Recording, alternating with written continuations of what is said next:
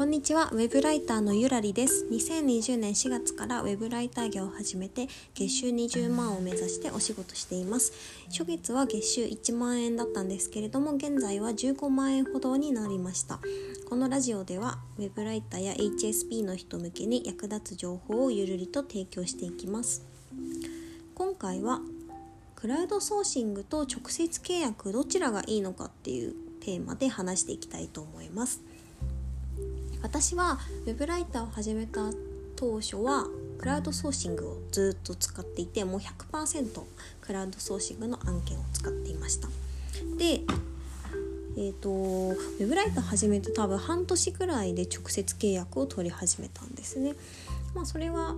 Wantedly っていうビジネス SNS を始めたりとか Twitter 経由でお仕事のお依頼をいただいたっていうのがきっかけです。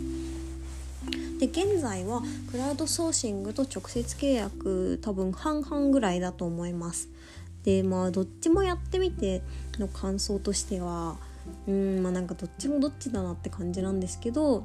もしこれから新規案件を取るんだったらクラウドソーシングがいいなって思ってます。でまあクラウドソーシングのいいところ悪いところ直接契約のいいところ悪いところをちょっと簡単に話していこうかなと思います。まずですねクラウドソーシングのいいところ私が一番いいなって思うのは契約手続きがないことですね。あの契約書類とかも全然作る必要もないじゃないですかクラウドソーシングだったら。案件に応募して承諾されました。で仮払いされました。作業しました。研修しました。終了みたいな。でその間に契約書を交わしたりとかあの見積もりを出して発注書を受けたりとかっていうこともない。まあ、ほぼない、まあ、案件によってはあんのかな。と思うんですけど、まあ、ほぼやる必要がないですよね。それはなんかすごく気が楽というか、まあ、お仕事はちゃんと真面目にやるんですけどなんかその間のなんか手間とかなんか事務作業がないのはすごくいいなって思います。やっぱりなんか自分で契約書作るのとか怖いじゃないですかなんか全然そういう知識もないしなんか変な条件が入ってたらどうしようとか 思っちゃったりするんでなんかそういうのを全部クラウドソーシング側がやってくれるっていうのはすごくなんかリスクが少ないのかなって思います。まあ、あとはコミュニケーションがオフラインで済むところですね。まあ、基本的にクラウドソーシングで受ける案件でもメールとかでしかやり取りしないと思うのであまあクライアントさんによってはなんかテレビ会議やりますとかっていう人もいると思うんですけどまあそんなに多くないのかなって感じですね。なんか私としてはまあやっぱりちょっと HSP の気質を持ってるのでなんか会議とかやるのすごい緊張するんですよね でなんかもう事前にあどうしようどうしようみたいななんかトイレ行こうかななんかちょっとお腹痛くなってきたなとか思ったりとかあとなんかまあ会議をやってる時は別に平気なんですけどなんか終わったらもうなんかめっちゃ脇汗びっしょりかいてたりとか 顔赤くなっちゃったりして恥ずかしいとかっていうのがあるのでなんか会議がないのはなんかもう本当に嬉しいなって感じですね。電話とかもないですしね全部メッセージだけで済むのでなんか自分の心にも負担が少ないなって思ってます。あとはあのあれですよね匿名で使えるところもクラウドソーシングのいいところですよね。別に自分の本名を出す必要もないし、まあ、イラストとか設定しておけば顔を出す必要もないしやっぱりなんか副業でウェブライターやってる人とかだったらあんまり会社の人にバレたくないっていうのとかもあると思うので匿名で始められるっていうのはすごく気軽でまあなんかうん、他の人に隠しながら副業したいっていう人もすごく楽にできるんじゃないかなと思います。じゃあ一方でクラウドソーシングの悪いところなんですけどもうなんか本当に嫌だなって思うのがやっぱなんか変な業者が多いことですよね。なんかなんか私がやってた頃はそこまで多くなかったんですけど最近もう本当に多いなと思っててなんか例えばあの誰でも書きやすいようなテーマの案件だとなんか別の案件に誘導されるんですよ。なんか例えばあなたの恋愛体験談を1,000文字で記事にしてくださいとかだったらなんかなんかもう誰でも多分書きやすいじゃないですかだからすごいいっぱい募集人数が来るんですけどその人たち全員に対してなんか私たちはなんか稼ぎやすいビジネスをやってますみたいな。別の案件も応募してるのでなんかこの LINE アットから申し込みぜひしてくださいみたいなメッセージが来るんですよ。もう本当に腹立ちますよね。なんでそんなことしてくるんだろうみたいな。でも結局その恋愛の記事に対してのあの執筆者は宣伝しないわけですよ彼らは。自分たちのビジネスに誘導したいから。もう本当なんかもう思い出してくるだけで腹立ってくるんですけど。私はもうなんかそういうのに引っかかるたんびになんかもうこれは違反ですとか言ってなんかメッセージ返してなんか運営側になんか違反報告とかちゃんと真面目にやってるんですけど。本当になんか皆さんもそういうのあったらなんか絶対やった方がいいと思います。そういうのやらないと本当に減らないので。なんかこの間もすごかったのがランサーズでいきなりなんか知らない人からメッセージが来たんですよね。たまにそういうことあって、まあ、今なんかこういう案件募集してるからやりませんかとかって言われたりするのでそういうメッセージかなって思って開いたら「かしこまりました。ありがとうございます」って書いてあって URL の写真が貼ってあったんですよ。別に何にも言ってないのにいきなり「かしこまりました。ありがとうございます」って送ってくる頭おかしいんじゃないのって思うんですけど。なんかそういう業者が多いのは本当にちょっとクラウドソーシング残念すぎるなって思います。あともう一個悪いところは手数料を取られちゃうっていうところですね。どうしても記事書いた分の満額がもらえないので私もなんか5,000円ぐらいのなんか値段の記事書かせてもらってるんですけど手数料で、えー、と20%取られちゃってで源泉徴収とかでもうちょっと減って結局5,000円の記事を書いても3,500円とかにしかならないのでなんかちょっとうーん残念だなみたいな満額欲しいなみたいな気持ちになりますね。じゃあ直接契約はどうなのっていう話なんですけど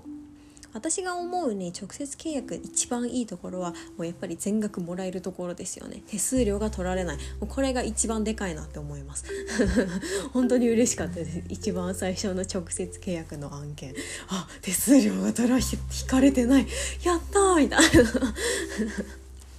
まあ、あと直接契約の会社さんはだいたいあの何て言うのかな。 Indeed とか Wantedly とかだとすごいクリーンというか変な業者は一切いないですよね普通の転職サイトみたいなところであの見つけてくることが多いと思うので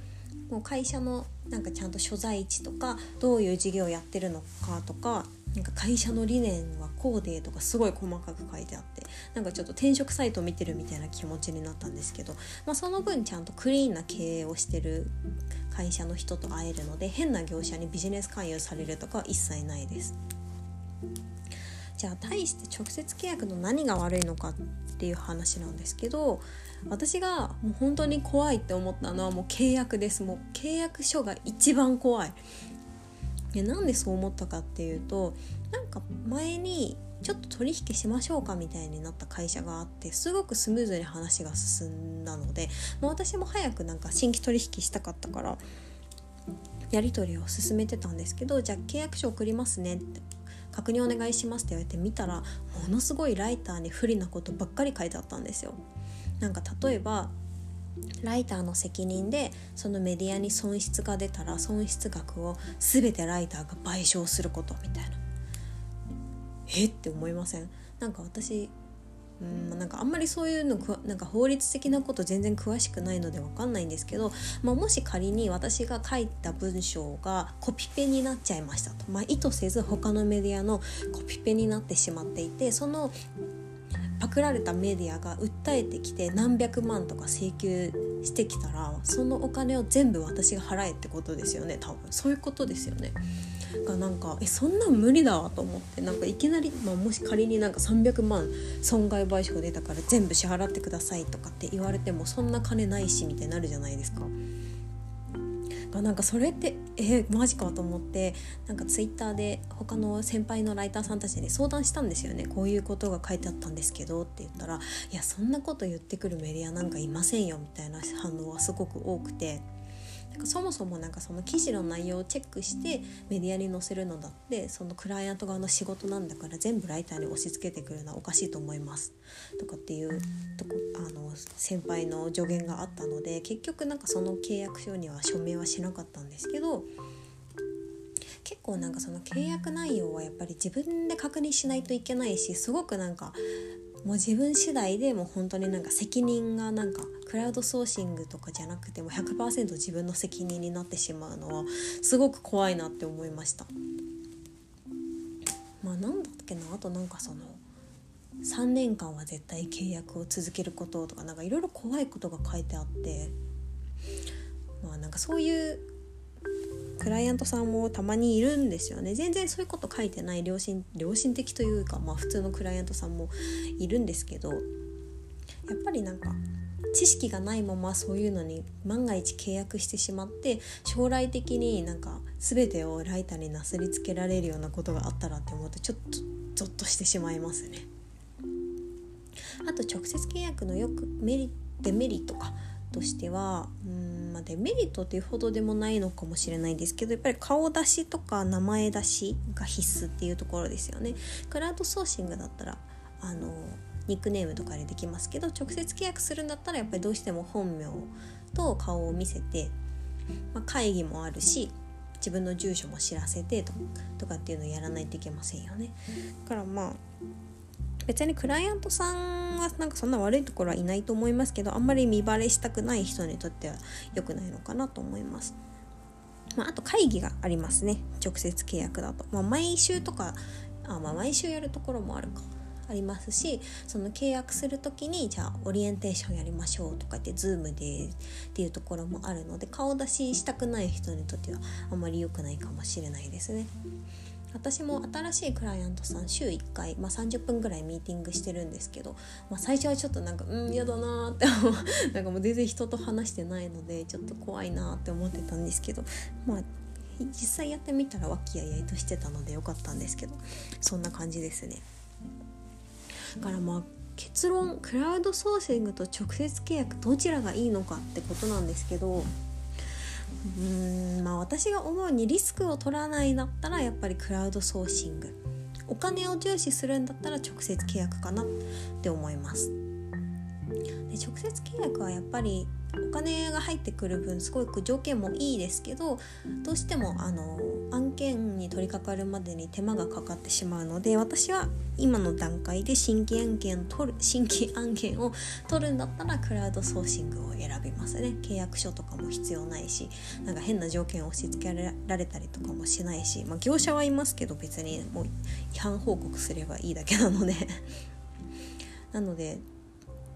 まあでも知り合いのライターさんではもうすぐに直接契約を始めたっていう方もいらっしゃるので本当に何を重視するのか自分にどっちが合ってるのかっていうのを見極めるのが大事かなと思ってます。参考になれば幸いです。では今日はこの辺で終わりにします。ありがとうございました